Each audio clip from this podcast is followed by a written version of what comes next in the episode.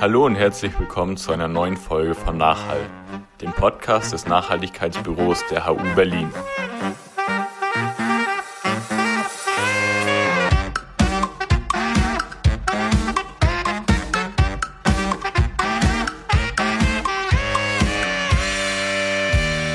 Ja, ganz herzlichen Dank für die Einladung. Ich freue mich wirklich da zu sein und auch zu halten. Es wird relativ old-fashioned werden, also erwarten Sie bitte keine Folien, aber es wird auch nicht so old-fashioned werden, weil wir werden nämlich auch Übungen mit, mit aufnehmen, was vielleicht auch nicht so ganz gewöhnlich ist für Sie ähm, als Vorlesungsformat. Ich habe das Thema erweitert und zwar dahingehend, dass es lautet Achtsamkeit und Verbundenheit, warum wir ein neues Weltbild brauchen. Und da wir tatsächlich heute im zweiten Teil sehr viel über Verbundenheit sprechen werden, möchte ich euch, möchte ich Sie auch gleich einladen zu einer klassischen Achtsamkeitsübung. Viele hier haben auch schon einen langen Tag hinter sich Studium und Arbeit. Und ich möchte euch bitten, in dem Fall werde ich auch immer zum Du überwechseln, ähm, euch dafür jetzt mal aufrecht hinzusetzen, damit wir hier mal alle in diesem Raum auch tatsächlich ankommen und sammeln können für das, was dann anschließend hier geschehen wird. Eine achtsame Sammlung bedeutet immer aufrechtes Sitzen. Ich würde euch bitten, für die nächsten zwei Minuten, es wird nicht lang sein, ich werde es mit einer kleinen Klangschale anleiten und auch wieder dann abschlagen damit. Ich möchte euch bitten, dass ihr euch aufrecht hinsetzt, dass ihr vielleicht die Hände in, entweder auf diesem wunderbaren Tisch vor euch legt, ineinander gelegt oder vielleicht auf den Schoß und dass ihr dann die Augen schließt.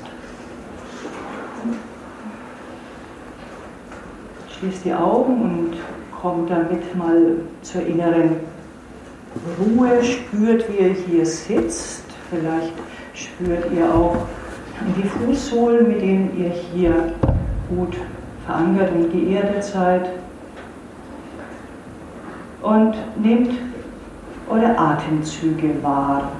Und dazu möchte ich euch bitten, dass ihr den Atem wahrnehmt in eurem Bauchbereich. Man sagt in den östlichen Weisheitslehren, hier ist ja der Sitz unserer, unserer Lebenskraft, hier ist das Qi.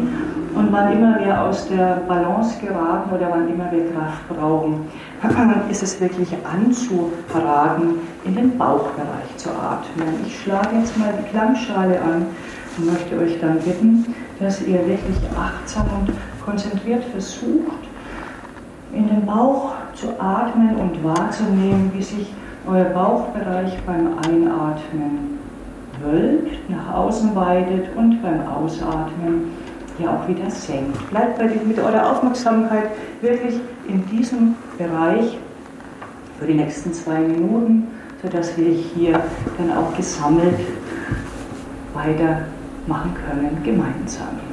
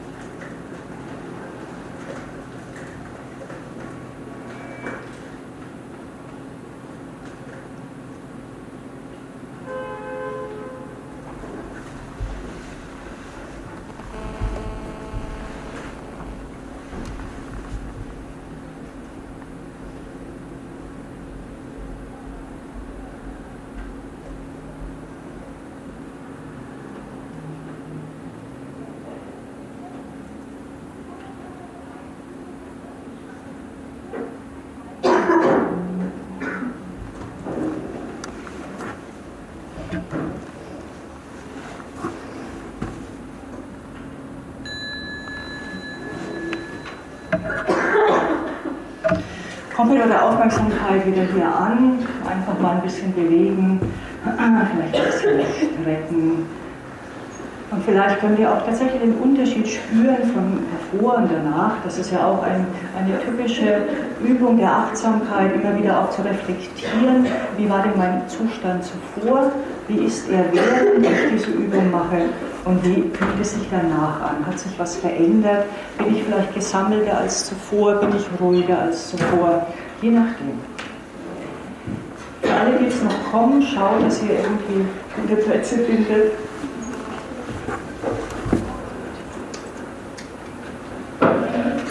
Ja.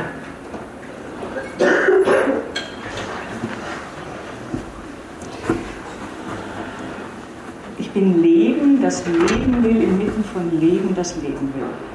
Ich vermute, einige, vielleicht auch viele im Raum kennen dieses sehr bekannte Zitat von Albert Schweitzer, von dem Urwaldarzt und Friedensnobelpreisträger. Albert Schweitzer machte diese Erfahrung, während einer Kanufahrt auf einem afrikanischen Fluss, als er tatsächlich von Nilpferden schwerstens bedrängt wurde. Wie Sie vielleicht wissen, sind Nilpferde tatsächlich in Afrika gefürchteter als Krokodile und viel mehr Menschen fallen diesen doch so behäbigen Tieren zum Opfer als den Krokodilen.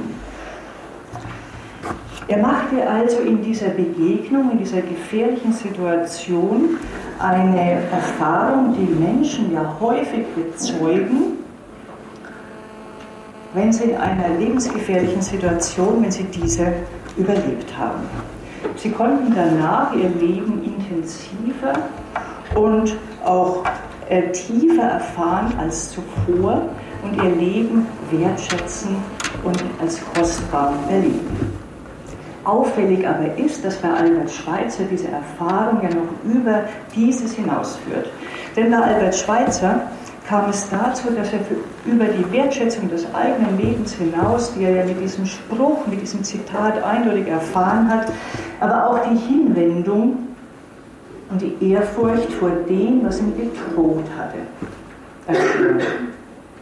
Albert Schweitzer machte eine tiefe Erfahrung der Verbundenheit mit der natürlichen und mit der kreatürlichen Welt. In seiner Lehre von der Ehrfurcht vor dem Leben, ein Buch, das ich Ihnen allen unbedingt ans Herz lege, es wird auch in der Literaturliste zum Schluss aufgeführt sein, erklärt er dies ausdrücklich als die Aufgabe des Menschen. Ich zitiere seine Verbundenheit mit allem Leben, ja mit dem Seinen Ganzen, dessen Teil er ist, zu erfahren. Diese, Können Sie den Titel von dem Buch noch ansagen? Die Lehre von der Ehrfurcht vor dem Leben. Genau. Wir werden danach eine Literaturliste und auch Zitate und wo ist Adrian? Da hinten, ja genau. Ihr legt es dann nachher auf den Server, soweit ich weiß, oder so. Dass, ja. Also Sie müssen nicht notwendigerweise stringent mitschreiben. Mitunter hilft es natürlich, um sich Sachen besser zu merken. Aber die Literaturliste wird reingegeben, bestimmt auch einige Übungen und natürlich die Zitate. Die Lehre von der Ehrfurcht vor dem Leben. Eindringlich forderte Albert Schweitzer darin das Mitgefühl mit allen Lebewesen. Der Mensch, so sagte er, müsse ein Mensch sein, der die Welt in sich erlebt, also auch das Leiden der anderen in sich spürt, denn, wie er schreibt, überall, wo du Leben siehst, das bist du. Überall, wo du Leben siehst, das bist du, sagte er in einer Predigt 1919 nach den Gräueln des Ersten Weltkriegs. Nun treffen wir ja hier in unserem Alltag in Berlin eher selten auf eine Herde von Hypos, dass wir eine ähnliche Erfahrung machen könnten wie Albert Schweitzer. Doch er sagt ganz klar, wir müssen diese Erfahrung nicht in dieser Größenordnung machen, sondern jeder Mensch kann die Erfahrung der Verbundenheit jederzeit auch im Kleinen, im eigenen Alltag machen, wenn, und hier wird es wichtig, das ist der entscheidende Punkt, wenn wir dafür offen sind. Wenn wir dafür offen sind. Denn wie Albert Schweitzer schreibt, In allem findest du dich wieder. Der Käfer, der tot am Wege liegt, der war etwas, das lebte. Um sein Dasein daran wie du, an der Sonne sich erfreute wie du, Angst und Schmerzen kannte wie du und nun nichts mehr ist als verlesende Materie, wie du über kurz oder lang auch sein wirst. Sie sehen, wie groß die Verbundenheit ist, die Albert Schweitzer hier beschreibt, die auch mit dem toten Käfer, den er am Regesrand findet, diesen genauso mit einschließt.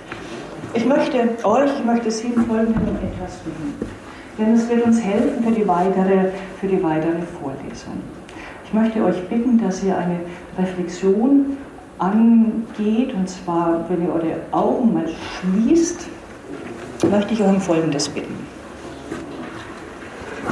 Und zwar hat jeder von uns und jede von uns Erfahrungen der Verbundenheit mit der Natur gemacht. Vielleicht eine, vielleicht mehrere, vielleicht unzählige. Je nachdem.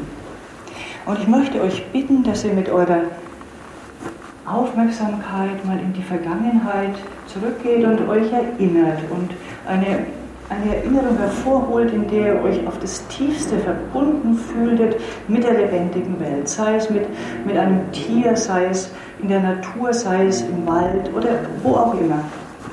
Aber eine tiefe Verbundenheit mit der Natur spürte, man nannte das in den östlichen Weisheitslehren die großen Momente des Einsseins, des Einsseins des Lebens. Und jeder von uns macht sie in dem Alltag, nur manchmal ordnen wir sie nicht so ein oder nehmen sie vielleicht nicht so tatsächlich wichtig, wie sie sind.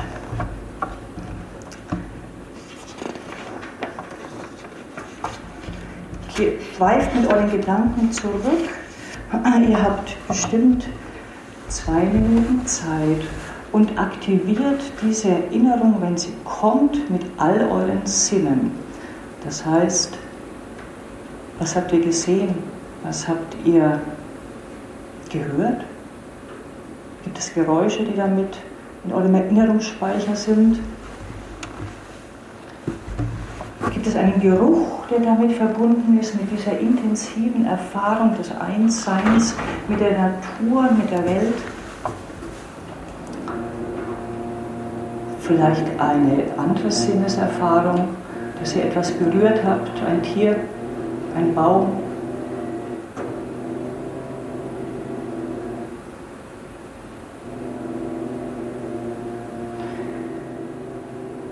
Und spürt diese Erinnerung wirklich ganz intensiv nach, sodass diese Erinnerung im Jetzt wieder Gestalt kann. Man nennt das Kraftquellen aktivieren, sich an Dinge zu erinnern, in denen wir uns zutiefst verbunden fühlten.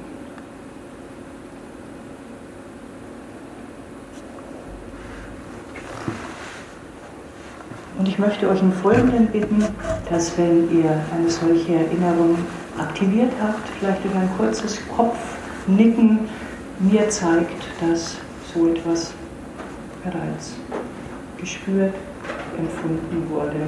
Aber ihr habt Zeit.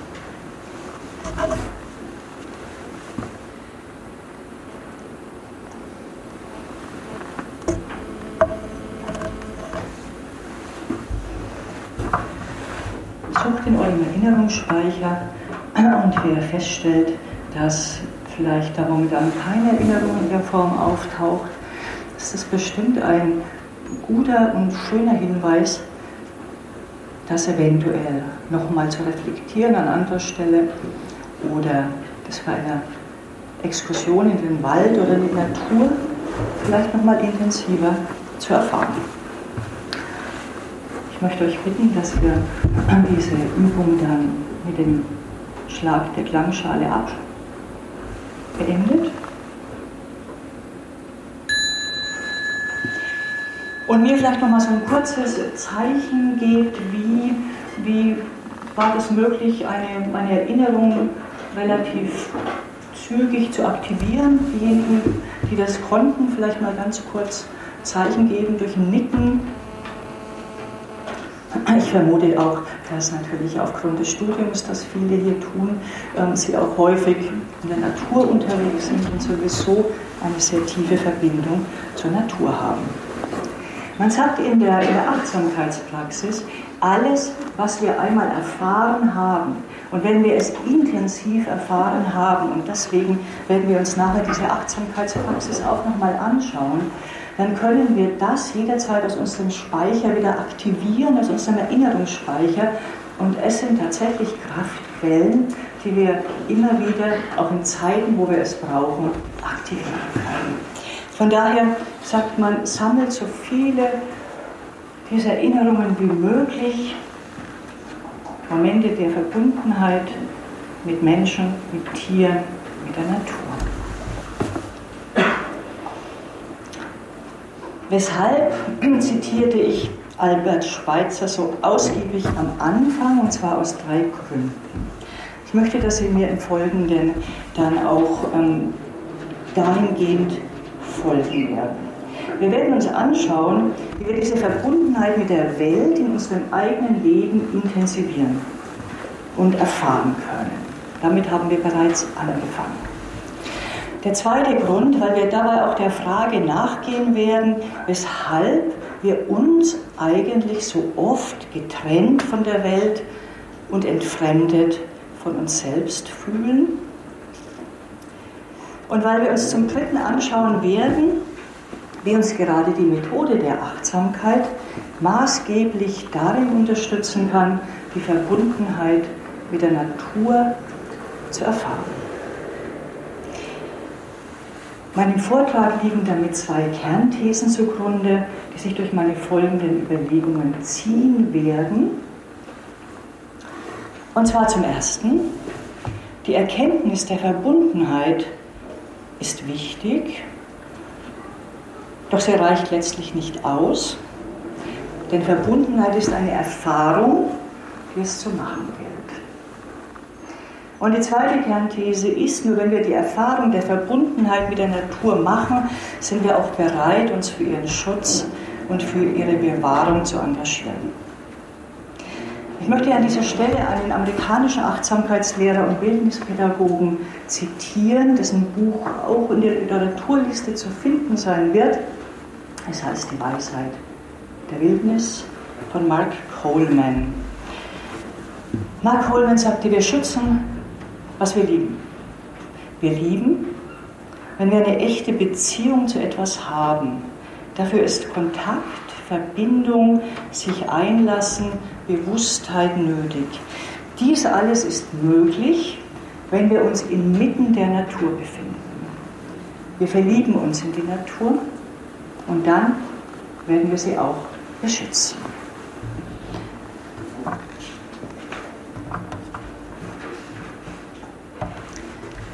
Um der Verbundenheit auf die Spur zu kommen, haben der Neurobiologe Gerald Hüther und ich das Buch Verbundenheit, warum wir ein neues Weltbild brauchen, herausgegeben.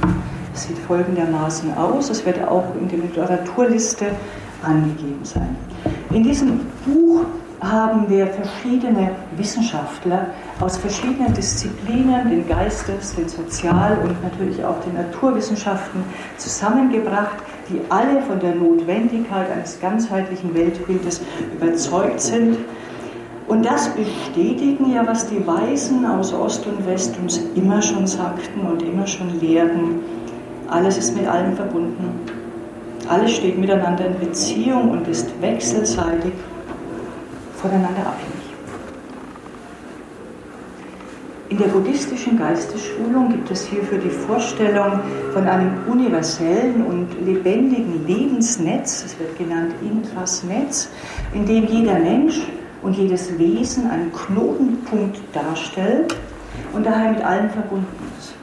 Und egal, wo man an diesem Netz zieht, kommt natürlich das ganze Netz in Bewegung. Und egal, wo man an diesem Netz etwas zerstört, hat es Auswirkungen auf das gesamte Netz. Was natürlich im Umkehrschluss auch heißt, was sich in dieses Netz an Gutem und Positivem ähm, reingebe, hat es Auswirkungen auf das gesamte Gefüge, auf die gesamte Welt. Der antike Philosoph Marc Aurel brachte diese Verbundenheit auch aus westlicher Sicht auf die Kurzformel, alles ist wie mit einem heiligen Band miteinander verbunden. Hören Sie das, diese poetische, großartige Umschreibung der Verbundenheit, die so mächtig ist. Alles ist wie mit einem heiligen Band miteinander verbunden. Und der Quantenphysiker Hans-Peter Dürr, ich hoffe, eine von Ihnen, einige von Ihnen durften ihn noch erleben, solange er lebte und unter uns war. Er ist ein Co-Autor unseres Buches und formuliert es aus der Sicht der modernen Wissenschaft folgendermaßen. Jedes Atom ist in diesem Universum mit jedem anderen Atom verbunden. Jedes Atom ist in diesem Universum mit jedem anderen Atom verbunden.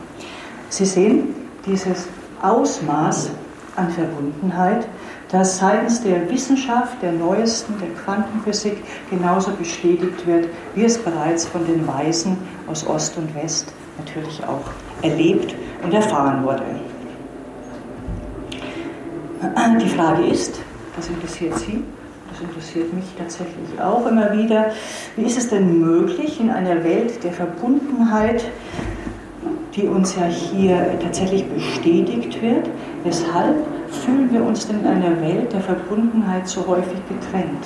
Weshalb fühlen wir uns häufig getrennt von der Welt und so wenig verbunden mit der uns umgebenden Welt? Wieso tun wir den Tieren das an, was wir ihnen antun? Weshalb zerstören wir die Natur, in die wir doch eingebunden sind und von der wir grundlegend abhängig sind. Hans-Peter Dürr, seines Zeichens nicht nur Quantenphysiker, sondern auch Friedensaktivist, macht in seinem Beitrag zu unserem Buch, der den wegweisenden Titel trug, Teilhaben an einer unteilbaren Welt, Teilhaben an einer unteilbaren Welt, deutlich, dass die Naturwissenschaft zu diesem Weltbild der Trennung entscheidend beigetragen hat. Ich zitiere Hans-Peter Dürr,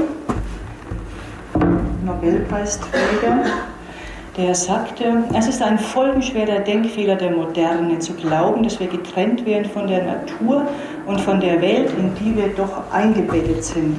Maßgeblich dazu beigetragen haben die Wissenschaften, die im Zuge der Aufklärung angetreten waren, die Welt rein rational zu erklären und den Menschen zum Herrscher über eine entseelte Welt zu installieren. Über eine entseelte Welt zu installieren.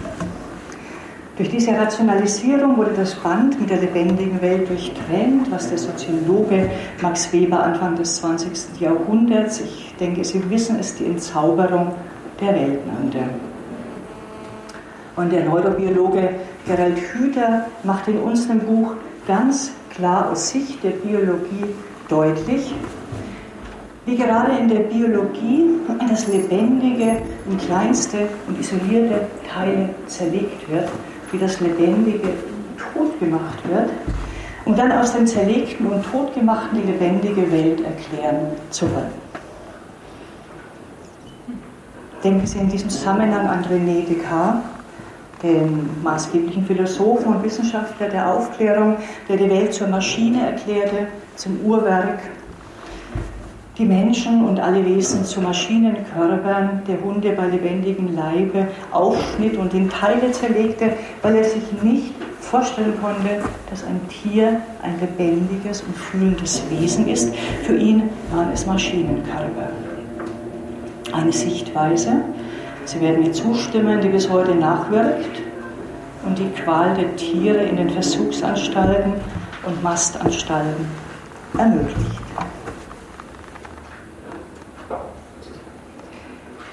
Dieses rein rationalistische Wissenschaftsverständnis führte zu dem, was Hans-Peter Dürr dann auch so beschrieben in seinem Buch. Lange herrschte die Überzeugung, dass es der Naturwissenschaft möglich wäre, die Welt durch die Zerlegung ihrer Bestandteile zu analysieren und dass sich der Wissenschaftler durch objektive Betrachtung von der Welt trennen und diese gleichsam von außen betrachten könne. Lange glaubte die Wissenschaft, dass der Beobachter unabhängig vom Beobachteten existiert. Alle hier im Raum, die wissenschaftlich arbeiten, alle hier im Raum, die studieren, kennen diese Erfahrung mit Sicherheit ebenso, wie ich sie kenne. Die Erfahrung, dass sich die Wissenschaft zwischen Mensch und Natur stellt, dass die Theoretisierung, die die Wissenschaft einfordert, uns immer wieder von dem trennt, was wir erforschen. Diese Erfahrung machen Naturwissenschaftler in ganz extremer Art und Weise mitunter, doch genauso Geisteswissenschaftler wie ich oder Sozialwissenschaftler.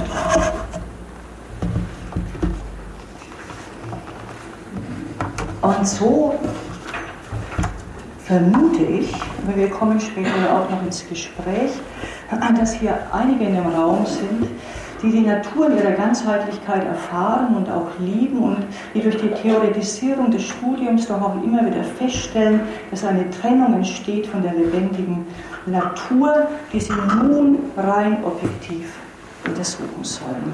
Und dass damit das, was ehemals bunt und begeisternd war und was geliebt wurde, nun eher trocken und grau wird. Goethe sagte in seinem Faust, und ich finde das ein inspirierendes Zitat, gerade für alle Ökologen und Biologen auch hier, Grau, toller Freund, ist alle Theorie und grün des Lebens goldener Baum. Gerade in der Ökologie ist ja der Erkenntnisgegenstand die lebendige Natur und das Studium ist darauf angelegt, die unauflösbare Beziehung und die Wechselwirkung zwischen Lebewesen untereinander zu erkennen. Doch wie ich bereits anfangs sagte, die Erkenntnis allein reicht nicht. Wir brauchen die Erfahrung dessen, was wir erforschen. Demzufolge würde ich mir wünschen, dass die, uns die Ökologie die Erfahrung der untrennbaren Verbundenheit mit der Natur und unsere radikale Abhängigkeit von ihr lehrt. Denn es ist diese Erfahrung der radikalen Abhängigkeit von der Natur, die die Grundlage bietet für den Schutz und für einen mitfühlenden Umgang mit unseren Mitwesen. Oder wie es der Pädagoge Johann Heinrich Pestalozzi sagte, nur was wir kennen und lieben, sind wir auch zu schützen bereit.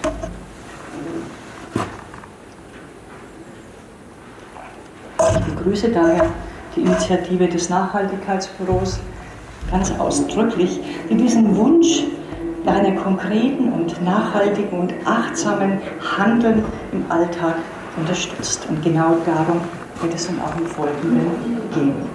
Ich habe nur eine Frage, was ist dieses Dröhnen, was immer wieder hier hinten, ist es mit meinem Mikro irgendein Koppel, Koppeleffekt? Wie störend ist es für Sie im Raum? Ich habe auch immer so, es kommt immer so ein Hall zurück zu mir. Ich glaube, das kommt nicht aus dem Raum, sondern außerhalb. Ach so. Da können wir nichts machen. Ich wollte schon an meinem Mikro irgendwas verändern, aber Sie glauben nicht, dass es mit meinem Mikro was zu tun hat, wenn ich mich bewege. Das ist nicht, das ist nicht dieses, was hier immer wieder zurückkommt. Das ist irgendwas Ja, schön. Also, das ist dann eine. Ähm, Entschuldigung? Ja? Also entweder das ist totaler Zufall, aber ich glaube, wenn Sie sich links abstützen, kann das sein, dass es ein Ich weiß es nicht, aber ich glaube, ist Okay, wir werden es verfolgen. Aber jetzt sehen Sie meine Hände. Ich werde mich jetzt mal nicht mehr aufsetzen. ja. Wir probieren es mal aus. Ich hoffe nicht, dass es dieses kleine Gerät hier ist, was dies. Also gut, ich werde mich nicht aufstützen. Ich möchte Ihnen eine der bekanntesten Passagen aus der amerikanischen Literatur vorlesen, mit der ich Sie jetzt aus dem Hörsaal in die Wildnis Nordamerikas führen möchte. Ich zog in die Wälder, weil ich bewusst leben und mich nur mit den wesentlichen Dingen des Lebens auseinandersetzen und zusehen wollte, ob ich das nicht lernen konnte, was es mich zu lehren hatte, um nicht auf dem Sterbebett einsehen zu müssen, dass ich nicht gelebt hatte. Ich wollte nicht das Leben, das kein Leben war, denn das Leben ist so kostbar. Noch wollte ich Entsagen üben, wenn es nicht unumgänglich nötig war. Ich wollte tief leben, alles Mark des Lebens aussaugen und so standhaft und spartanisch leben, um alles, was nicht Leben war, davon zu jagen. Wer kennt die Passage? Es sind einige Literaturwissenschaftler im Raum. Es ist Henry David Thoreau, Walden, ein Leben mit der Natur. Ich lege dieses Buch allen Menschen ausdrücklich ans Herz. Ich halte es, nicht nur ich halte es, eines der großen Bücher der Weltliteratur. Denn Henry David Thoreau zog in jungen Jahren, 1845, in die Wälder. Er baute sich eine Blockhütte an einem See namens Walden und begann sein zweijähriges Experiment. Ich glaube, Sie haben recht. Höre nichts mehr. Also wir beobachten das beide. Es ist eines der bedeutendsten Werke der amerikanischen Literatur und es ist das Kultbuch für Naturliebende und die Grundlage für alternative Lebensformen schlechthin. Inmitten des Waldes und abseits der lärmenden Städte Sie sehen, Henry David Thoreau, 19. Jahrhundert, erlebte bereits die Städte als unerträglich hektisch und lärmend. Es wäre interessant zu sehen, wie er heute Berlin erleben würde. Und er widmete sich den elementaren des Dingen des täglichen Lebens und auch Überlebens in seinem Experiment. Ich zitiere, jeden Morgen war eine freundliche Einladung, mein Leben so einfach, ja ich möchte sagen, so unschuldig wie die Natur selbst zu gestalten. Er backte sein Brot aus selbstgebautem Mais, sammelte Beeren, erntete Bohnen Kartoffeln und Tag für Tag wuchs seine Verbundenheit mit der Natur, als deren Teil er sich zunehmend erlebte und mit der er zunehmend zusammenwuchs. Das Buch ist dick. Sie müssen Geduld haben. Das ist heute mitunter tatsächlich schwierig, dicke Bücher zu lesen. Doch tun sie es, gerade diejenigen von Ihnen, die mit der Natur arbeiten, die ein Studium haben, was mit der Natur verbunden ist und die vielleicht auch immer wieder in die Natur gehen. Ich zitiere ihn. Henry David Thoreau sagte, wie sollte ich nicht in Einklang mit der Natur leben? Bin ich denn nicht selbst zum Teil Blatt und Humus? Bin ich denn nicht selbst zum Teil Blatt und Humus? Sie sehen, wie er in seinem Experiment äh, immer mehr mit der Natur zusammengewachsen ist und seine tiefe Verbundenheit spürte. In der stillen Beobachtung mit der Natur machte er intensive Erfahrungen des Einsseins.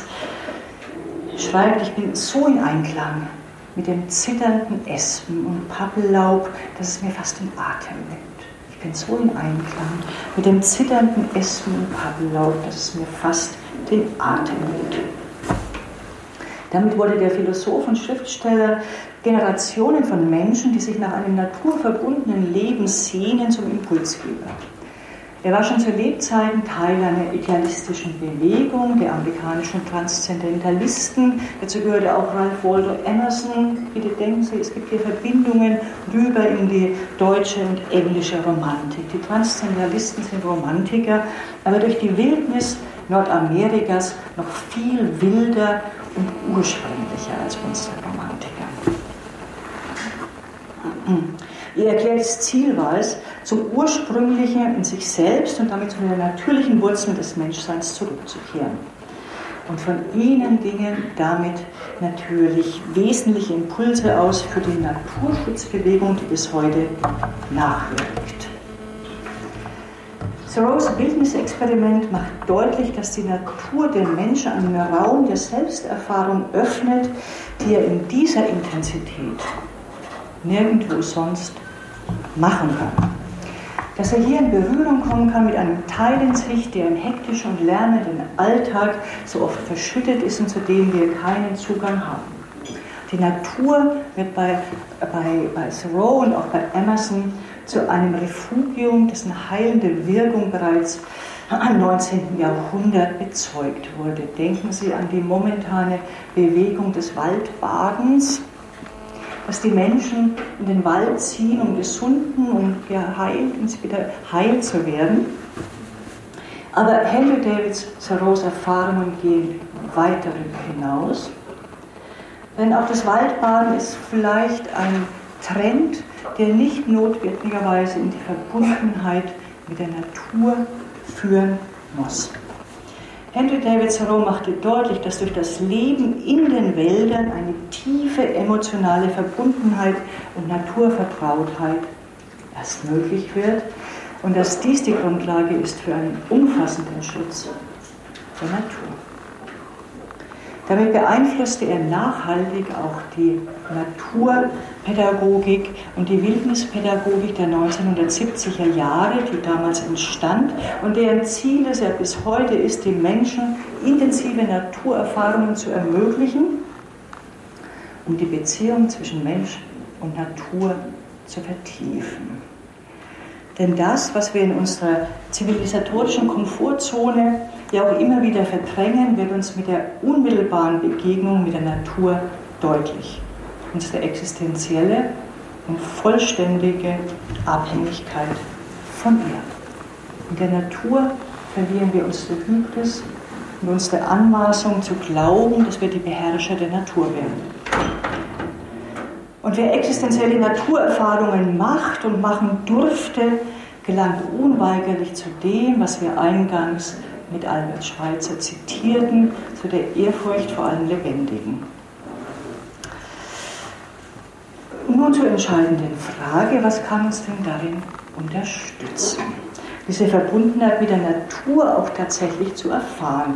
Denn jeder kennt es, wir können ja in die Natur gehen, wir können in die, in die tiefste Wildnis gehen, in den schönsten Ort der Natur gehen, ohne uns in irgendeiner Art und Weise mit ihr verbunden zu fühlen, weil wir abgeschlossen sind von der Natur, in uns selbst zurückgezogen, in unserem Kopf leben und nicht in Verbundenheit mit uns selbst und mit der Natur sind. Ich meine, dass die Achtsamkeit, die wir bereits anfangs mit einer Kurzmeditation eingeläutet haben, hier ein ganz wesentlicher Baustein ist. Denn erst die Achtsamkeit macht es ja möglich, dass ich da, wo ich bin, mich verbunden fühle mit mir, aber auch mit den Menschen und mit der Natur, in der ich bin. Auch hier gibt uns Henry David Thoreau nochmal eine Steilvorlage auch wenn er die Achtsamkeitswelle, wie wir sie heute, wie sie uns heute inzwischen erfasst hat, zu seinen Lebzeiten ja noch gar nicht kannte. Er schrieb in seinem Buch Wolken, bei jedem Wetter, zu jeder Tages- und Nachtstunde versuchte ich den gegebenen Augenblick zu benutzen. Immer war ich bedacht, dort festen Fußes zu fassen, wo zwei Ewigkeiten, Vergangenheit und Zukunft zusammentreffen. Das heißt, gerade im jeweiligen Augenblick. Sie wissen es wahrscheinlich, Achtsamkeit ist ja doch etwas, was uns zwischenzeitlich überall begegnet. Was er hier sagte, ist Achtsamkeit pur, denn Achtsamkeit heißt, im Moment den Moment erleben zu können. Und damit in Verbindung mit sich selbst zu kommen, mit der umgebenden Welt. Und das ist erst möglich, dann auch in der Natur präsent zu sein. Es braucht Entschlossenheit und es braucht Geduld, um genau da anzukommen, wo wir viel zu selten sind. Reflektieren Sie mal bei sich selbst wie oft sind wir tatsächlich im gegenwärtigen Augenblick? Sind Sie momentan ganz gegenwärtig? Hören Sie mir momentan mit gesammelter Aufmerksamkeit zu? Oder denken Sie vielleicht währenddessen auch an das, was gestern Abend passierte und was vielleicht morgen geschehen könnte? Oder vielleicht denken Sie etwas ganz anderes. Achtsamkeit heißt immer, sich zurückzurufen in diesen Augenblick, in dem unser Leben stattfindet. Das ist ziemlich simpel und die simpelste, aber auch die eindrücklichste Definition von Achtsamkeit ist die folgende, und zwar lautet sie, zu wissen, was wir erleben, während wir es erleben. Zu wissen, was wir erleben, während wir es erleben. Das tun wir oft nicht wir sind oft überhaupt nicht anwesend, sondern wir sind in unserem Kopf, wir sind mit unseren Gedanken ganz woanders. In der Achtsamkeit, Philosophie sagt man, wir vergeuden einen Großteil unseres Lebens, weil wir gar nicht präsent sind. Wir wundern uns, wie die Tage an uns vorüberziehen und wenn wir reflektieren sollen, was an diesen Tagen geschehen ist, können wir es oft gar nicht mehr.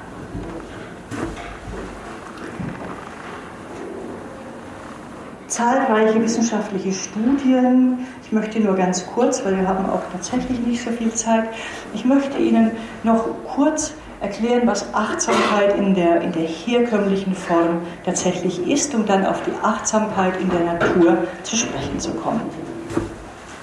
Sie kennen vielleicht die Methode Stressbewältigung durch Achtsamkeit der 1970er Jahren von dem Molekularbiologen John Kabat-Zinn entwickelt.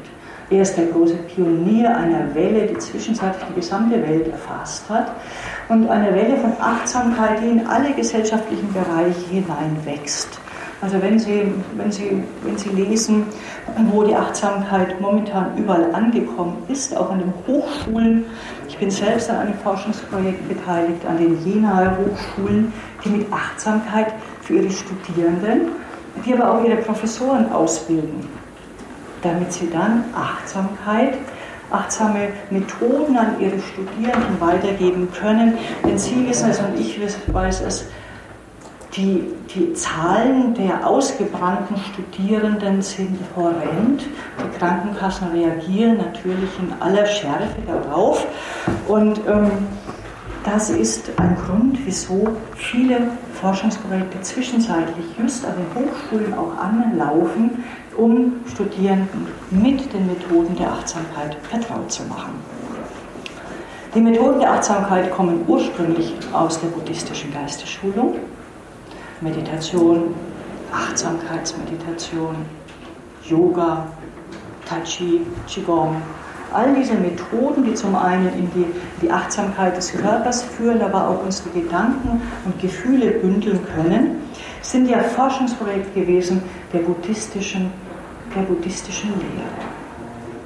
Und was schon Kabat-Zinn und andere westliche Wissenschaftler getan haben, und das ist natürlich bahnbrechend, ist, diese Methoden, die bereits vorhanden sind, seit 2500 Jahren bestens erforscht sind, zu nehmen und für den westlichen Menschen in einer säkularisierten Form nutzbar zu machen.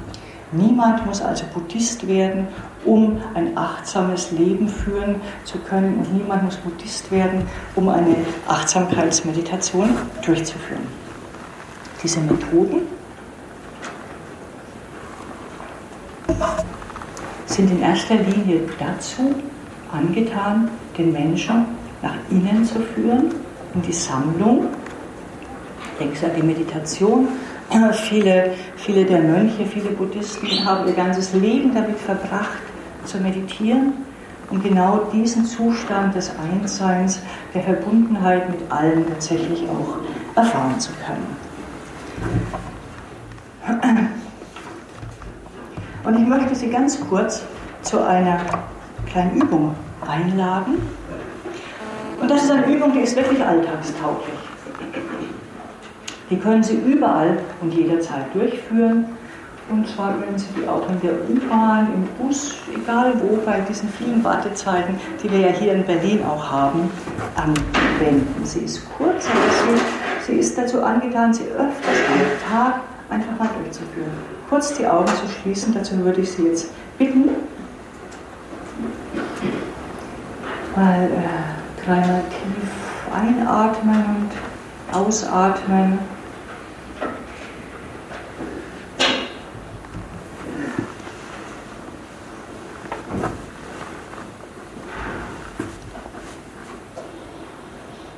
Und dann wahrnehmen,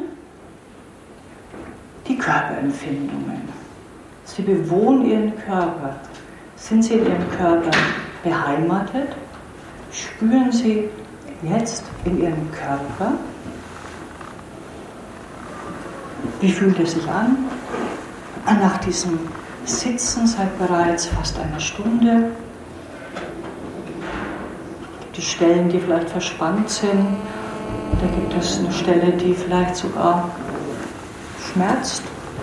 Wir stellen es im Alltag oft gar nicht fest, erst wenn wir eine kurze Pause der Achtsamkeit nehmen, wie es uns dem Körper tatsächlich geht.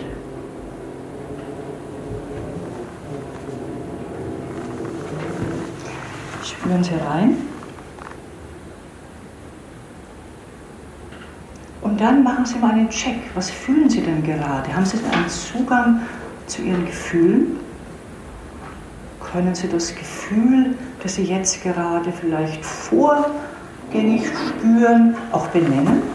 Hat dieses Gefühl einen Namen?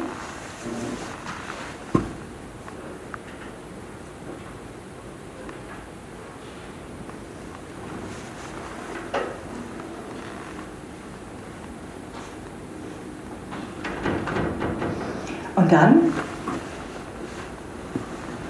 nehmen Sie mal wahr, welche Gedanken Ihnen durch den Kopf gehen. Wir denken die ganze Zeit. Und niemand bräuchte zu denken, zu glauben, dass wir in der Meditation aufhören würden zu denken. Unser Gehirn denkt, dafür ist es da. Doch was denken Sie denn gerade? Kommen Sie mal Ihren Gedanken auf die Spur.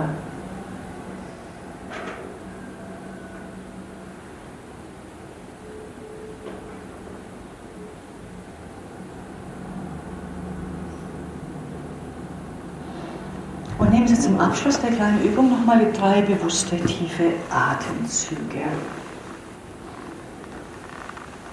Der Atem führt uns immer in die Sammlung, den können Sie immer verwenden, wenn Sie spüren, dass Sie gestresst werden, dass Sie unter Druck geraten. Immer dreimal tief ein- und ausatmen. Bereits das hilft.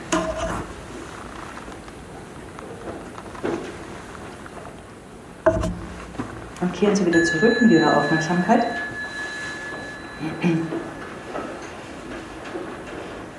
Es gibt einen vierten Schritt der Achtsamkeit. Das heißt erkennen, benennen, erforschen, akzeptieren. Es ist schon mal jede Menge, ganz ehrlich, überhaupt zu erkennen, was wir gerade fühlen, was wir gerade denken oder wie es gerade unserem Körper geht. Gerade unser Körper wird so gesogen, da ist die Achtsamkeit ganz entschieden in, in, der, in, der, in dem Aufruf dazu, sich um den Körper zu kümmern, denn wir tun das häufig nicht. Wir spüren erst, was mit unserem Körper geschieht, wenn er Schmerzen hat oder wenn er nicht mehr funktioniert. Deswegen diese Aufforderung zu dieser kleinen Achtsamkeitsübung, die Menschen öfters am Tag einfach mal machen. Sich ganz interessiert, sich selbst zuwenden und fragen, wie geht es mir denn eigentlich gerade? Wie geht es denn gerade meinem Körper? Bin ich entspannt oder tut was weh? Was für ein Gefühl habe ich überhaupt? Und, und in welchem Gedankenstrudel befinde ich mich vielleicht gerade? Damit können Sie auch das, was uns ja so oft abhält von dem guten Leben, unser Sorgenkarussell, in dem wir irgendwie da oben durchdrehen die ganze Zeit und es nicht mal merken, auch das wieder stoppen. Erkennen, benennen, wenn Sie es benennen, dann haben Sie es bereits besser im Blick und wenn Sie es dann noch erforschen und reinspüren, wie sich das anfühlt, ist das eine große Übung der Achtsamkeit.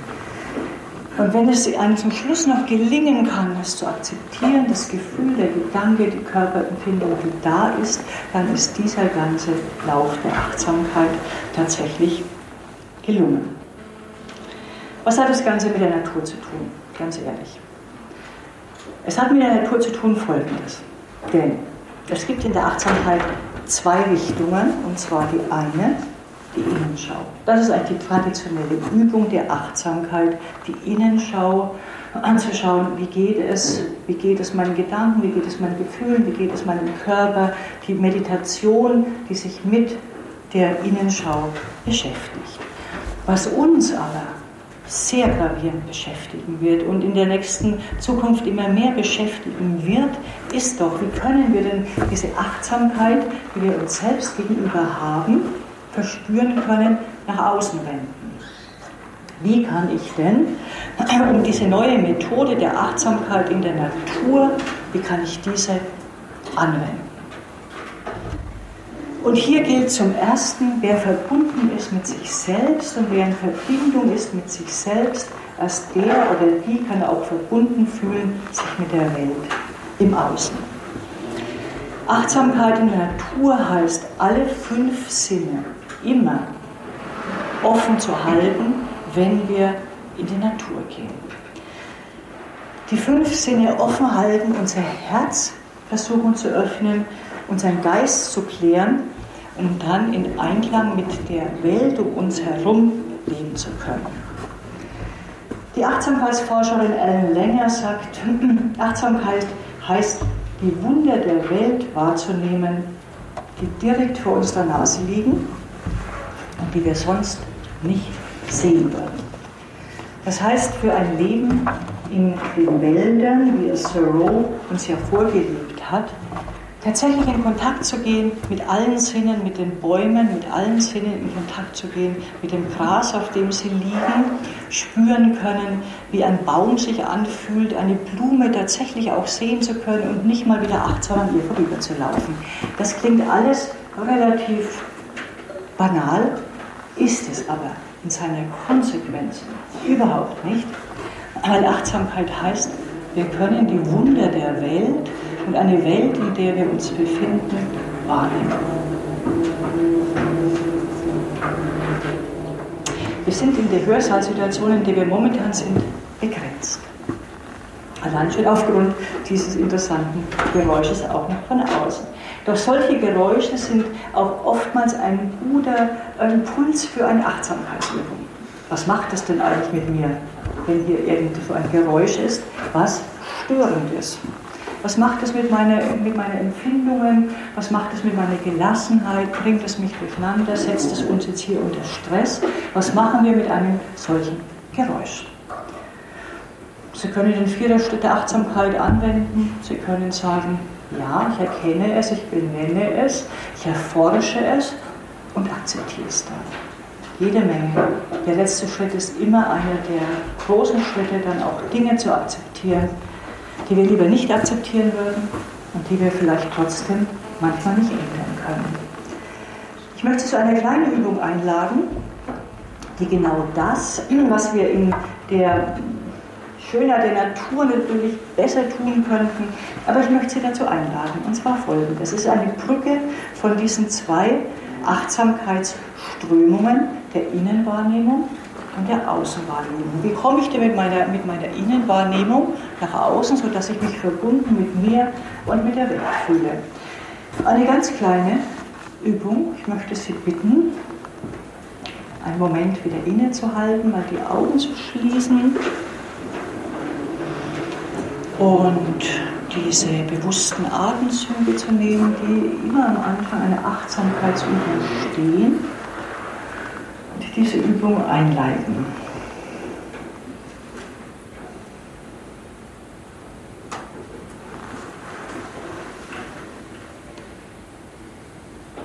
Und nehmen Sie jetzt Kontakt auf mit Ihrem Körper und nehmen Sie Empfindungen, fünf Körperempfindungen wahr, die Sie an der Oberfläche Ihres Körpers spüren können. Machen Sie sich auf die Suche, halten Sie die Augen geschlossen und spüren Sie in Ihrem Körper, welche fünf Körperempfindungen können Sie spüren.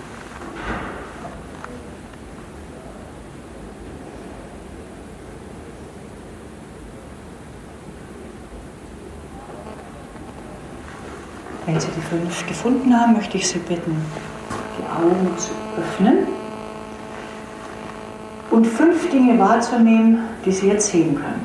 Fünf Dinge, die Sie jetzt sehen können. Das ist nicht so viel wahrscheinlich, aber trotzdem fünf Dinge, die Sie sehen können. Und ich möchte Sie danach bitten, dass Sie fünf Dinge hören. Was hören Sie? Ganz um achtsam hin.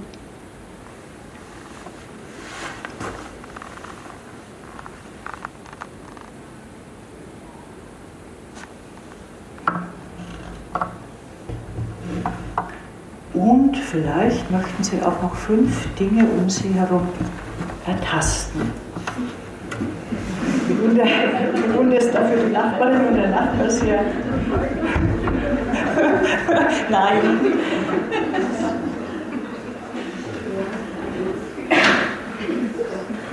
Genau. Sie sehen, wer diese, wer diese Übungen öfters macht, bekommt einen fließenden Übergang von Innenwahrnehmung und Außenwahrnehmung. Denn das, was im Außen geschieht, hat ja wieder Folgen auf meine Innenwahrnehmung und meine Innenwahrnehmung hat ja Folgen auf, darauf, wie ich die Welt wahrnehme. Und je mehr Sie die Achtsamkeit für sich selbst und für Ihre Gefühle, für Ihre Empfindungen, für Ihren Körper übernehmen können, desto bewusster können Sie auch eintauchen in die Natur um Sie herum, weil Sie nicht gefangen sind in Ihren Kopf und nicht gefangen sind in ihrem Sorgenkarussell und nicht gefangen sind in dem, was uns doch oft das Leben so schwer macht und uns abhält davon, tatsächlich die Welt in ihrer Intensität und in ihrer Schönheit und Tiefe erfahren zu können. Ich möchte abschließen mit einem tibetischen Sprichwort, das Hans-Peter Dürr, der Physiker, am Ende seiner Vorlesungen noch häufig zitierte. Der Baum, der fällt, macht Krach. Der Wald wächst lautlos. Der Baum, der fällt, macht Krach. Der Wald wächst lautlos. Mit diesen Worten ermutigte Hans-Peter die Menschen immer sich nicht von der Zerstörung um uns herum entmutigen zu lassen, sondern die Aufmerksamkeit zu richten auf Menschen und auf Projekte, die in aller Stille, aber in aller Entschiedenheit dafür sorgen, dass das Leben weitergeht und die die Natur schützen und bewahren.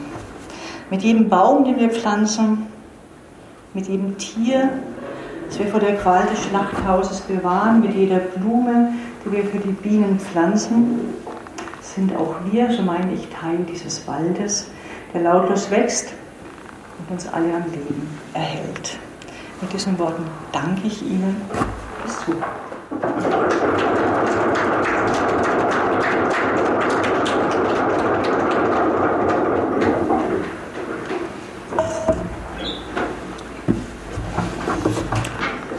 Soweit mir bekannt ist, haben wir noch Zeit für Fragen oder für Anmerkungen. Ich bin immer sehr dankbar für, für, für Anregungen, für Hinweise, für eigene Erfahrungen. Natürlich, weil wir ja von all dem, was jeder von uns erfahren gelernt hat, immer profitieren. Wir profitieren, profitieren ist das gute Wort, aber wir bereichern uns gegenseitig mit unseren Erfahrungen. Von daher. Bitte. Fand es immer sehr interessant, nach vielen Vorlesungen, die wir alle jetzt auch immer ja haben, mit PowerPoint-Präsentationen, ähm, sehr interessant, jetzt mal einfach nur zuzuhören, sich eigentlich auch wirklich nur darauf zu konzentrieren. Und ähm, es war ganz interessant, wie konzentriert man dann eigentlich doch mehr dann auch war, als wenn man mit sehr vielen Reizen eigentlich dann nochmal so ein bisschen Welt war, irgendwie mal wieder so ein bisschen zurückzukommen mhm, und mehr zu hören. Mhm, mh, mh. Fand ich sehr gut mhm, Ja, danke schon für die Rückmeldung. Aber tatsächlich, ich glaube, mir geht es ähnlich wie Ihnen. Also PowerPoint-Präsentationen und noch einem Referenten oder einer Referentin wirklich folgen zu können, stellt es doch manchmal für eine gewisse ne, Unentschiedenheit, auch von einer sehr großen naja gut, wir sind es dann tatsächlich gewohnt, immer auf Multitasking gehört mir dazu. Wie gesagt, ich mag PowerPoint-Präsentationen tatsächlich nicht, schon gleich gar nicht, wenn ich auch Anleitungen natürlich mache, praktische Anleitungen. Aber ja, ja vielen Dank für die Rückmeldung. Was nicht heißt, wie gesagt, dass Sie nicht von dem Skript auf jeden Fall äh, etwas bekommen werden, ganz klar. Also ich bin es nicht. Das hat sich jetzt klar erwiesen. Doch, ich bin es. Zum Beispiel gerade stehen, dann wird es nicht in der Tasche gequetscht und dann verhält es wieder durch. ich habe das ganz genau beobachtet, weil irgendwo hinter mir hat eine das ja gesehen, du, ne? Du hast das, du hast das, Mikro, das, das Mikrofon als geortet, das ist es? Ja, das scheint irgendwie, wenn das auf eine bestimmte Art in der Tasche gequetscht wird oder das Kabel dann oder so, dann. Jetzt liegt es hier unten. Jetzt. Völlige Stille, wir können jetzt in eine achtsame Meditation übergehen, in der mal endlich Stille herrscht nach all dem Aufruhr die ganze Zeit hier. Bitte. Haben Sie das Gefühl, dass Achtsamkeit erst notwendig geworden ist in einer Welt, wo die meisten Menschen eben nicht mehr wirklich in der Natur leben, sondern in den Städten? Weil ich habe das Gefühl, dass, also, dass sich jetzt irgendwie der Bauer im 19. Jahrhundert auch nicht unbedingt immer auf diese intensive und vielleicht auch so der geistige Art mit der Natur auseinandergesetzt hat, sondern auch einen pragmatischen Zugang dazu, der wechselseitigen, wechselseitigen Nutzen auch hatte und der trotzdem auf irgendeine Art und Weise vielleicht zumindest im Nachhinein sagen, im Einklang mit der Natur. Mhm. Ja, naja, interessant ist ja tatsächlich, dass die Achtsamkeit ja eigentlich fast so alt ist wie die, fast so alt ist wie die Welt. Also das heißt, die Achtsamkeit ist ja die grundlegende Wurzel jeder buddhistischen Meditation und jeder Meditation.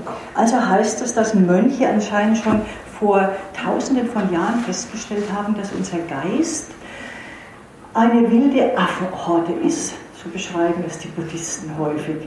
Lasst euch auf ein Meditationskissen nieder und die Affen werden um euch tanzen. Das weiß jeder, der längere Zeit meditiert. Und das haben anscheinend auch schon Mönche vor 2000 Jahren erlebt, dass es so ist, dass unser Geist sehr ruhelos ist und dass, um in diese, diese Einheit oder diese Verbundenheit spüren zu können, man tatsächlich sich sammeln, seine Aufmerksamkeit zurücknehmen muss.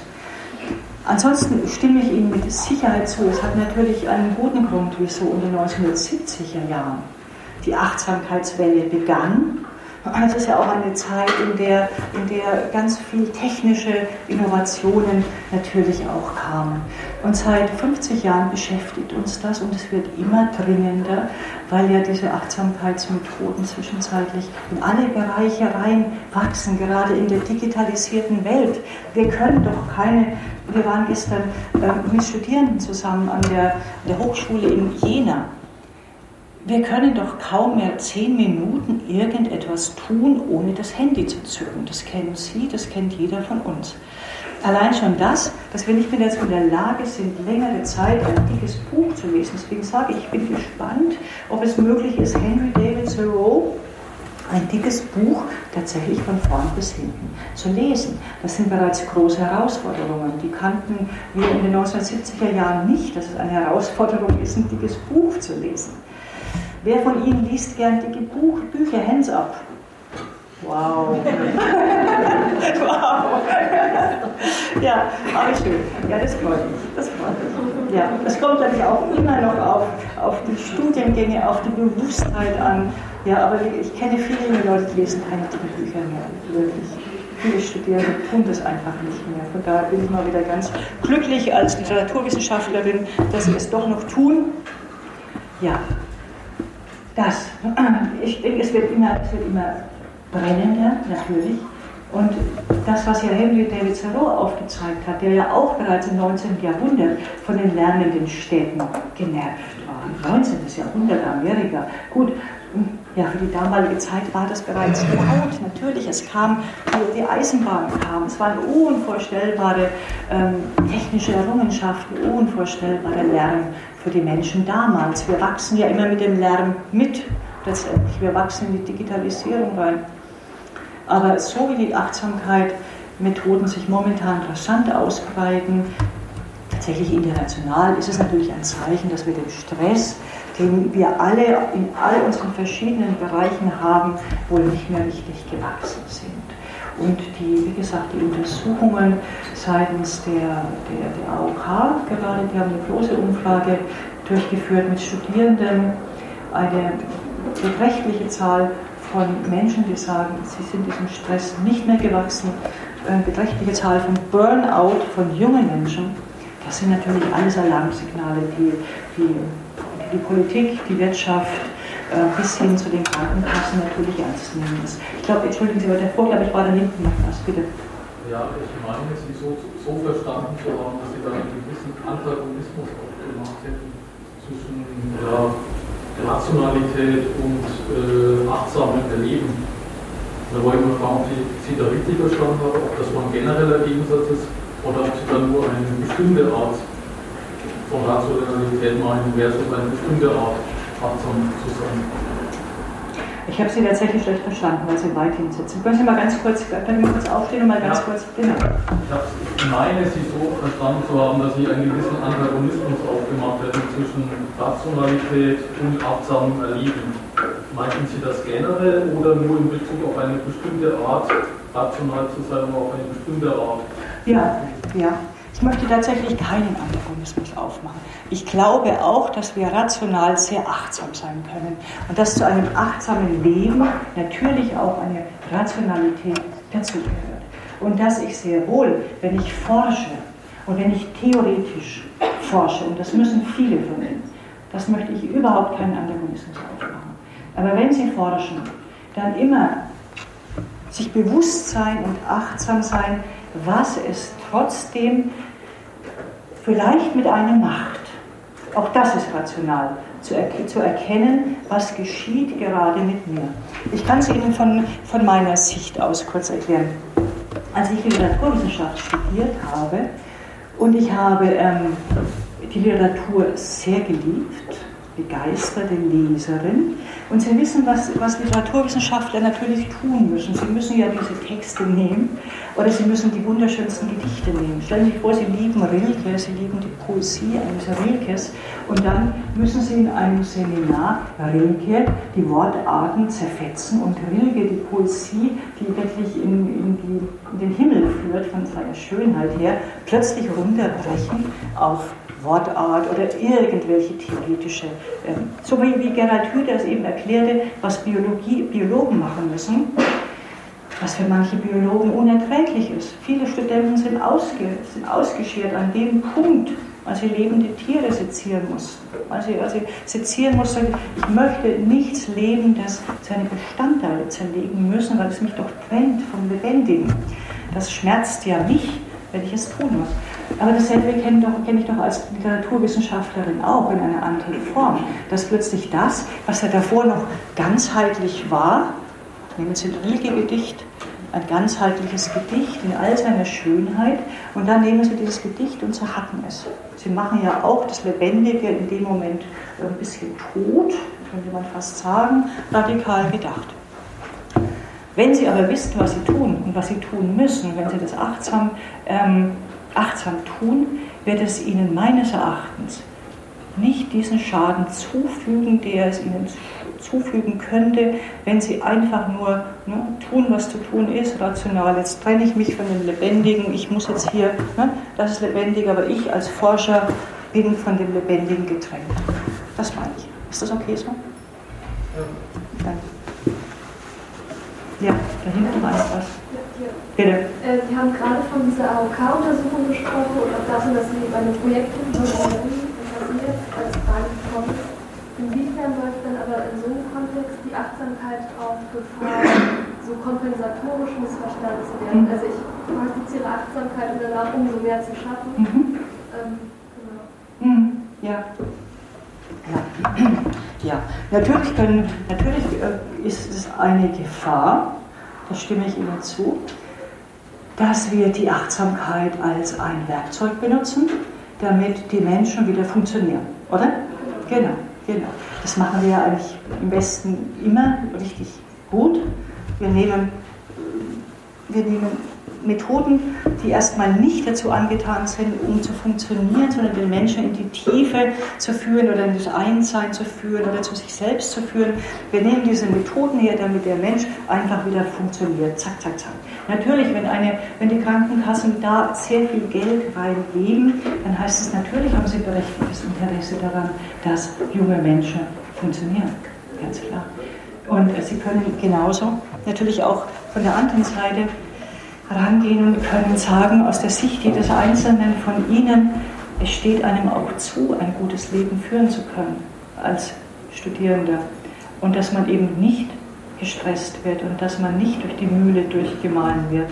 Von daher schätze ich trotzdem, trotzdem, dass die Gefahr da ist, stimme ich Ihnen völlig zu. Wir können alles nehmen und als Werkzeug benutzen, ja? ganz klar.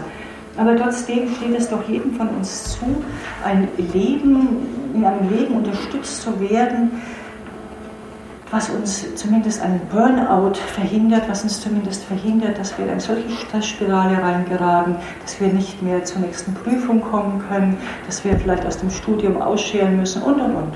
Deswegen meine ich, man kann es unbedingt für etwas Positives verwenden und man kann es auch natürlich dazu verwenden, damit alle wieder bestens funktionieren.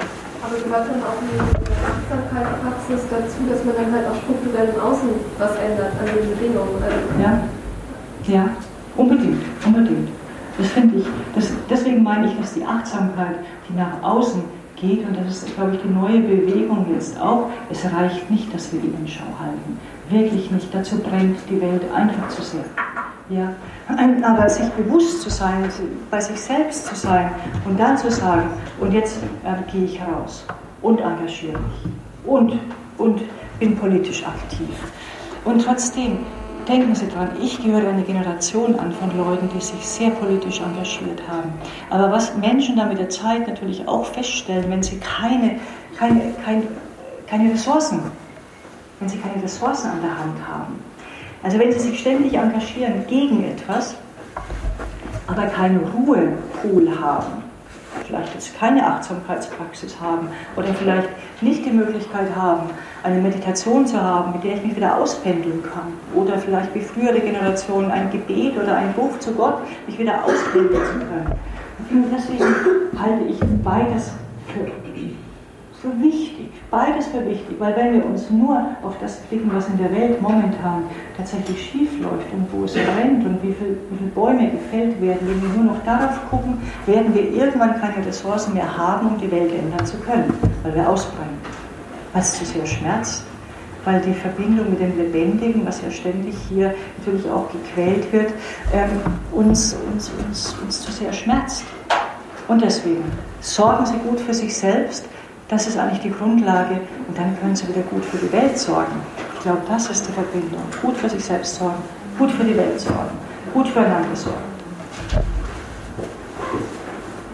Noch eine Frage, Ja, ich habe das Symbolausschnitt ein bisschen aufgeschlossen gerade ging ja jetzt sehr viel auch so ums Individuum und ähm, Kraft für, sich im Prinzip zu finden, um dann rauszugehen in die Welt zu merken, okay, was ist eigentlich das Problem? bin achtsam, nicht nur mit mir, sondern ich bin auch achtsam mit meiner Umgebung. Hm. Ähm, aber mir brennt jetzt tatsächlich auch viel mehr dieses methodische Was bedeutet das eigentlich für äh, eine Gesamtgesellschaft? Was ist das eigentlich für eine Chance, wenn wir sagen, ähm, Verbundenheit als neues Weltbild? Menschen begreifen sich nicht mehr als Mensch innerhalb einer Natur, abhängig von der Natur, sondern als Teil der Natur. Ähm, methodisch erfahren durch die Meditation oder durch die Achtsamkeit. Aber wie kann das sozusagen als Gesamtweltbild, wie, wie kann das praktisch funktionieren? Wie kann das äh, sozusagen als ein neue, ein neues Narrativ im Prinzip, wie natürlich das als neues Narrativ etabliert? Mhm. Und wie kann es so vielleicht weg von der individuellen Ebene eigentlich von einer gesamtgesellschaftlichen, kollektiven Ebene her eine Krise an den Wurzeln begeben, weil im Prinzip ist das Problem ja entstanden, weil wir die Natur und die Menschen voneinander getrennt haben. Mhm. So nicht mhm. Mhm. Ja, wenn Sie sich, ähm, ich denke, ich halte es schon für eine Bewegung, die seit einigen Jahren hier äh, stattfindet. Die Achtsamkeit wird im Kindergarten ähm, gelehrt, sie wird in den Schulen gelehrt, sie geht an die Hochschulen. Sie geht zwischenzeitlich bis in die höchsten Managerebenen, in die, in, in die ähm, sie geht in die Betriebe, sie geht in die Unternehmen, sie geht eigentlich in alle Bereiche. Also von daher sage ich schon, dass viele Individuen, die achtsam leben, natürlich bereits eine große Community sind. Also ich kenne sehr, sehr viele Menschen, hat natürlich auch immer damit zu tun, wir schaffen uns ja unsere eigene Community. Ja, wissen wir ja. Wir denken immer, ich denke immer, die Leute werden unglaublich achtsam, einfach weil ich halt eine Community habe von Leuten, die das auch irgendwie äh, tun oder so. Ähm, nichtsdestotrotz, es ist so, jedes Individuum, was an einer gesellschaftlichen Strömung in irgendeiner Art und Weise teil hat, und sei es eine Strömung der Achtsamkeit, die dahin führt, dass wir uns verbundener fühlen miteinander, bewirkt das. So, ich bin da sehr, ich bin da aber sehr, sehr gelassen und sehr zuversichtlich, weil ich glaube, jeder Mensch, der etwas tut und etwas verändert in sich und mit sich, bewirkt bereits unendlich viel. Es gibt ja im Talmud den schönen Satz, wer ein Menschenleben rettet, rettet die ganze Welt. Ja. Und da halte ich mich eigentlich immer wieder dran, wenn ich glaube, dass wir vielleicht gar nicht so viel tun können, wie wir tun müssten, aber wer ein Menschenleben rettet, rettet die ganze Welt. Oder wir können es übertragen, wer einen Baum rettet, rettet alle Bäume. Also man kann es auch ne, ein bisschen natürlich auch sehen, dass alles, was wir in dieses Netz eingeben, alles, was wir in dieses Netz reingeben, ja Auswirkungen hat auf das gesamte Netz. Bitte. Ich habe so ein bisschen äh, das Gefühl, das kann ich nicht so richtig als, für mich als Antwort akzeptieren, weil ich das Gefühl habe, wir haben äh, nicht, also wir haben so viel Verantwortung auf uns geladen, dass wir nicht in der Lage sind, uns so zu distanzieren von den Problemen und zu sagen, wenn ich einen Baum rette, habe ich den ganzen Wald gerettet, wenn ich einen Menschen rette, dann habe ich im Prinzip die bereits Tausenden, Millionen von Menschen im Mittelmeer schon gerettet im Prinzip und habe sozusagen meine Schuld, meine Verantwortung äh, sozusagen äh, auf mich genommen, die, die, also die an mich angebracht und ähm, irgendwie habe ich so, einen, so einen Druck in mir, dass ich das Gefühl habe, wir haben so eine verdammte Kunde vor uns und schon so eine Ungerechtigkeit, die wir jetzt in unserer Hörseite nicht merken, aber die im Prinzip äh, ganz viele Menschen verspüren müssen. Und mein, mein Ansatz ist viel methodischer da und deswegen finde ich sozusagen Ihr Referat heute total cool, weil ich denke, okay, krass, das ist ein Ansatz, dass wir, dass wir vielleicht als Lösung begreifen müssen, dass wir anders auf die Welt blicken müssen sehr anders als und Menschen begreifen müssen, nämlich als verbunden. Und dass das als Lösung begriffen wird und durch diesen Druck würde ich das gerne sehr groß machen. Und nicht nur sagen, okay, manchmal muss man auch Dinge akzeptieren, ähm, die ich jetzt gerade nicht ändern kann. Mhm, glaube, mhm, mhm. Äh, Dazu möchte ich Ihnen gleich was sagen. Darf ich da gleich einhaken an dem Punkt? Ja. Aber das ist genau der Punkt, der zu Recht Widerstand vorbringt. Und der bringt zu Recht Widerstand zu sagen, muss ich denn jetzt alles akzeptieren? Das heißt es tatsächlich nicht. Und das möchte ich an der Stelle auch noch einmal ganz deutlich, ähm, deutlich, deutlich machen. Akzeptieren heißt in der Achtsamkeitspraxis und in jeder Meditationsform immer, es ist der Beginn der Veränderung. Solange ich etwas nicht akzeptiert habe, kann ich es nicht verändern. Das ist einfach so. Weil ich es nicht akzeptiert habe, bin ich im Widerstand dagegen. Ich vertue meine ganze Kraft in den Widerstand geben, weil ich das nicht akzeptieren will. Verstehen Sie? Deswegen sagt man, und sehr weise Menschen äh, haben mir das sehr, sehr gut erklärt, bis ich das endlich verstanden hatte, weil ich kenne genau ihren Widerstand. Den Zeltwiderstand hatte ich immer. Also ich werde es nicht akzeptieren, dass die Welt so ist, wie sie ist. Das ist auch nicht zu akzeptieren. Niemand von uns darf das akzeptieren. Aber Akzeptanz heißt in dem Fall erst einmal zu sehen, wie die Welt ist und das das geschehen ist und dass dieser Baum gefällt wurde und dass diese Menschen im Mittelmeer ertrinken. Das zu akzeptieren heißt, es ist eine Fakt, Fakt und dann ändere ich was. Ich glaube, da sind wir beide auf einer Linie, da sind wir beide d'accord und ich schätze alle Menschen, die, die, die, sich, die sich engagieren, die sich politisch, die sagen, in dieser Welt möchte ich so nicht leben, da gibt es gar nichts zu akzeptieren. Aber nur schützen Sie sich auch dahingehend, dass Sie gut für sich selbst sorgen. Das möchte ich mir einfach, das wünsche ich mir.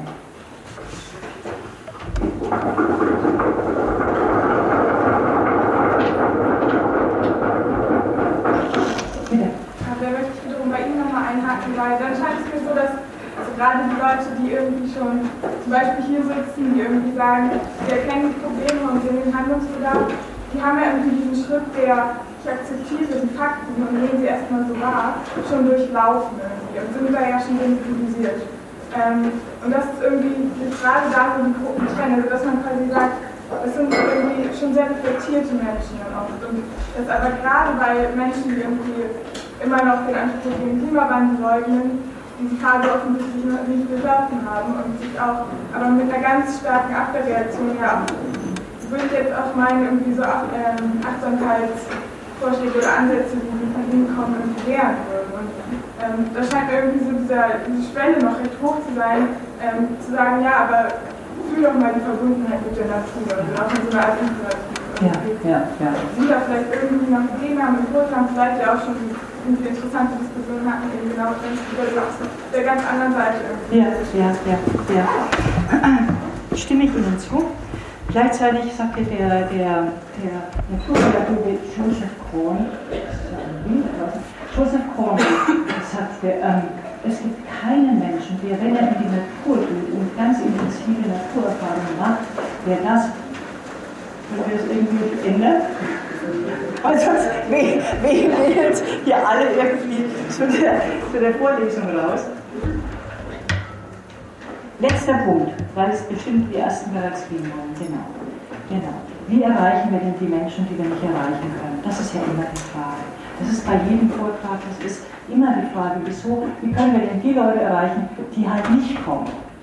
Das hat Hans-Peter Dürr bis zu seinem Lebensende umgetrieben, ganz ehrlich. Ich habe ihn oft getroffen. Und Hans-Peter sagt immer, aber wie erreichen wir denn die Leute, die halt nicht kommen. Letztendlich kommen ja, wenn Sie es, wenn es knallhart sagen, die üblichen Verdächtigen. Natürlich kommen diejenigen, die bereits reflektiert sind, die bereits einen gewissen Bewusstseinsstand haben. Aber das ist trotzdem, schließt es doch nicht aus, dass wir auch Menschen erreichen im Persönlichen, im Privaten und trotzdem etwas verändern. Also es ist, wieder, es ist eine, ist eine schwierige, schwierige Frage, die Sie aufgeworfen haben. Die treibt uns alle um. Wie erreichen wir die, die wir, nicht, die wir so schlecht erreichen? Ich glaube, dass der Mensch ein großes Potenzial in sich trägt und dass jeder Mensch auf irgendeine Art und Weise zu erreichen ist. Und wenn es ihm gelingt, einen von ihnen zu erreichen oder mehrere, dann ändert sich auch schon etwas in dieser Welt. Das würde mir dazu einfallen. Ich habe keine Patentlösung dazu, weil das ist so wirklich eine knifflige Frage, die uns alle umtreibt. Letzte Frage, wir müssen gleich raus hier. Ich glaube, wir sind hier sehr streng, schließen gleich wieder ab hier.